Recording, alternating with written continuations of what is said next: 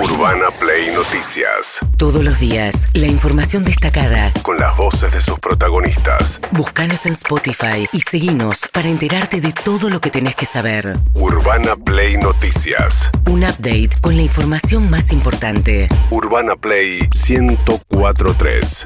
Una nueva experiencia.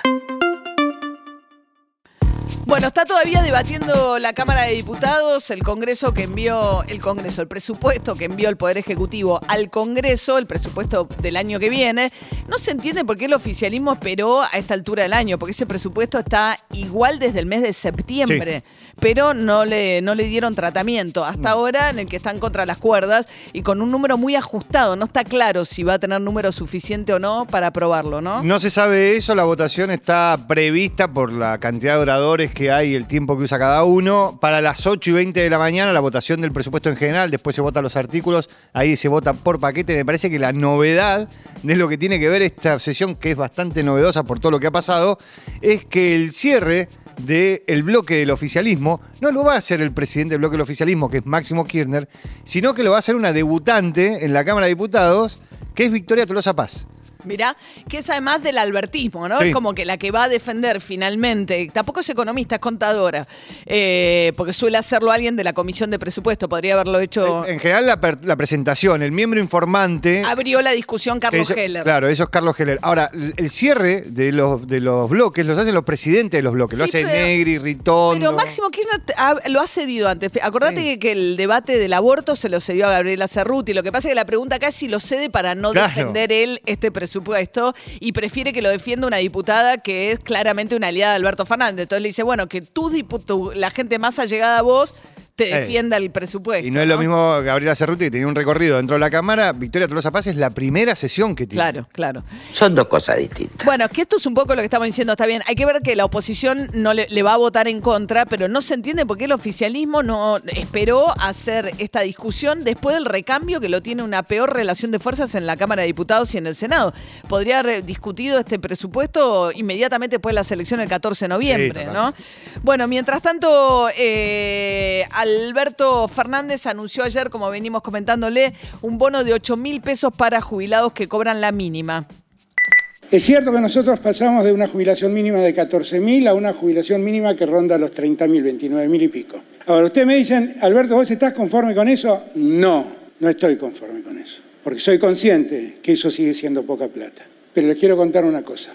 A todos los que cobran la jubilación mínima, a todas las que cobran la jubilación mínima, entre el 20 y el 23 de diciembre van a recibir un bono de 8 mil pesos. Esto es solo lo que les corresponde y es lo que podemos hacer.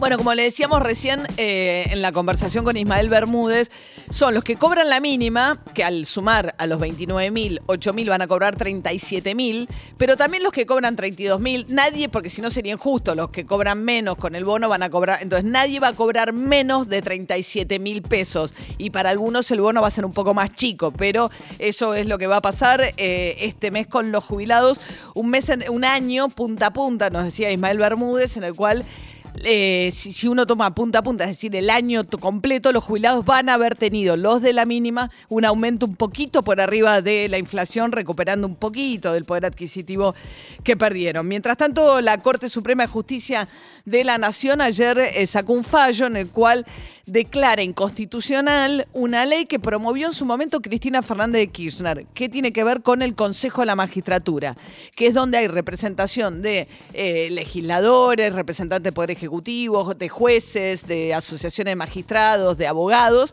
y entre ellos lo que interviene el Consejo de la Magistratura es en la designación y remoción de jueces. ¿Cuántos integrantes hay y cómo se reparte el equilibrio? Es decir, si está más volcado hacia los representantes del Poder Judicial o hacia los representantes del ala política, llamémosla, es lo que estaba en discusión. La Constitución dice ahí tiene que haber equilibrio. Según el fallo de la Corte, ese equilibrio se rompió con la ley que promovió Cristina Kirchner porque le daba más predominancia al sector político.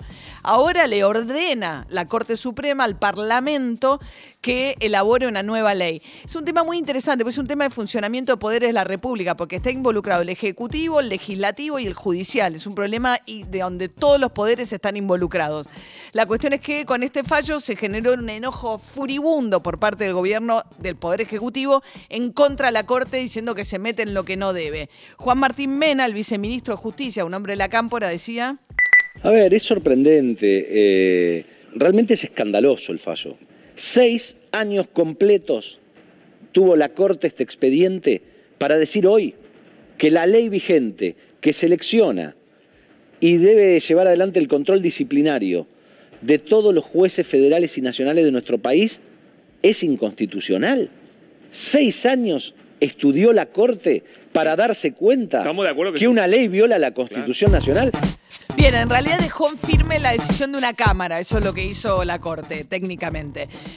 Urbana Play Noticias. Seguinos en Spotify. Mientras tanto, eh, eh, aumenta la preocupación por la velocidad de los contagios que se están dando del coronavirus a partir de la nueva variante de la Omicron y también de, de una eh, vacunación que a pesar de tener mucha disponibilidad de vacunas, de hecho Argentina le acaba de ceder un millón. Un millón de dosis de AstraZeneca a Bolivia. Sí. Eh, le acaba de donar eh, la Argentina a Bolivia un millón de dosis. La cuestión es que hay disponibilidad de vacunas, pero la gente no se va a vacunar, sobre todo los eh, que están, los jóvenes de entre 18 y 35 años, son los que no están yendo a darse la segunda dosis. Nicolás Crepla, que el ministro de Salud de la provincia dijo... La perspectiva es que el verano sea con, más casos, pero no con la situación que, que pensamos que posiblemente tengamos para marzo-abril.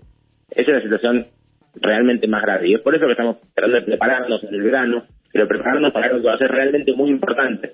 Lo que estamos viendo ahora no es lo que vamos a vivir en marzo, abril, sino que tenemos, al menos nos estamos preparando para tratar de reducir el riesgo, pero la perspectiva es que nos pase lo que está pasando Europa, que tengan más casos este año que los años anteriores. Por eso es que queremos explicar la importancia de que la población se vacune durante este verano, con la primera, con la segunda dosis y con la dosis de refuerzo. Bien, la dosis de refuerzo también, ¿eh? porque la velocidad del contagio, ¿no? Aparecen cepas nuevas y a pesar de que tenés una parte significativa de la población europea vacunada, estás viendo a Europa volver a ciertas restricciones en el contexto del frío que llega ahora. Sí, totalmente. Y aparte acá hay mucha preocupación, digo, la tercera dosis y están apurando la segunda dosis para esa franja etaria que no, que no se vacunó, porque cuando empezaron a analizar los internados que hoy hay en la Argentina, el 49%, el 49% no está vacunado y el resto tiene una sola dosis. O sea, es muy poca, el 33% tiene una sola dosis, con lo cual es gente que necesita vacunarse. Claro, son poquitos los que terminan internados con doble dosis, son los menos, la proporción de la población. Bien, eh, hubo ayer 5.300 casos, el número más alto desde el primero de septiembre en la Argentina. Este fin de semana hay elecciones en Chile, eh, atención, porque son unas elecciones eh, donde se juega mucho, sobre todo dos modelos muy opuestos entre Cast, José Antonio Cast, el candidato de la extrema derecha, y Gabriel Boric, el candidato de la centro izquierda. A ver, primero escuchemos a Boric. El programa de Cast es realmente preocupante. El programa de Cast es realmente violento. Es violencia contra la mujer, es violencia contra los pueblos originarios, es violencia contra las diversidades, es violencia contra los derechos humanos de todos y todas. Esta elección va a estar apretada va a estar apretada y además el candidato al frente ya está avisando que va a desconocer los resultados. Nosotros confiamos en la sabiduría del pueblo de Chile y vamos a defender los resultados en cada mesa. A ver, y José Antonio Cas, por su parte, que decía... He sido víctima de violencia física, verbal, virtual. He conocido la violencia a la izquierda, esa izquierda que no te pida en golpear, me han golpeado, sí, pero aquí estamos. Me han insultado, sí, pero aquí estamos. Me han escupido, sí, pero aquí estamos. Y hemos defendido a cualquier persona que haya sido agredida por esa izquierda intolerante, porque nadie merece ser agredido por lo que piensa. Todos tenemos libertad para expresarnos y no queremos más violencia intolerante en nuestra patria. Bien, a lo largo de la campaña se han ido un poco moviendo hacia el centro los dos, porque bueno, buscan el electorado no tan extremo que representan a priori, pero muy polarizada la situación en Chile. Mientras tanto, hubo nuevos incidentes en Chubut. Ayer les contábamos que se aprobó una, eh, la posibilidad de la megaminería en una franja del territorio de la provincia de Chubut. Estaba prohibida en toda la provincia con cianuro, pero había un artículo de esa prohibición, porque era la única provincia del sur que prohibía la explotación de la megaminería que tiene además, se supone, el principal yacimiento no explorado del mundo de plata, Sí. Chubut. Es una resonificación, lo que autoriza es una resonificación de lo que se llama la estepa de Chubut, es una zona muy poco poblada, pero bueno.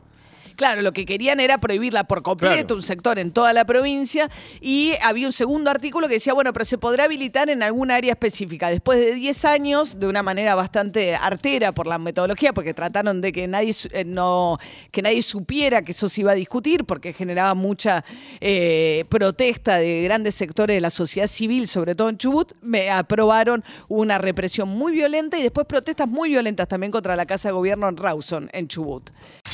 Urbana Play Noticias.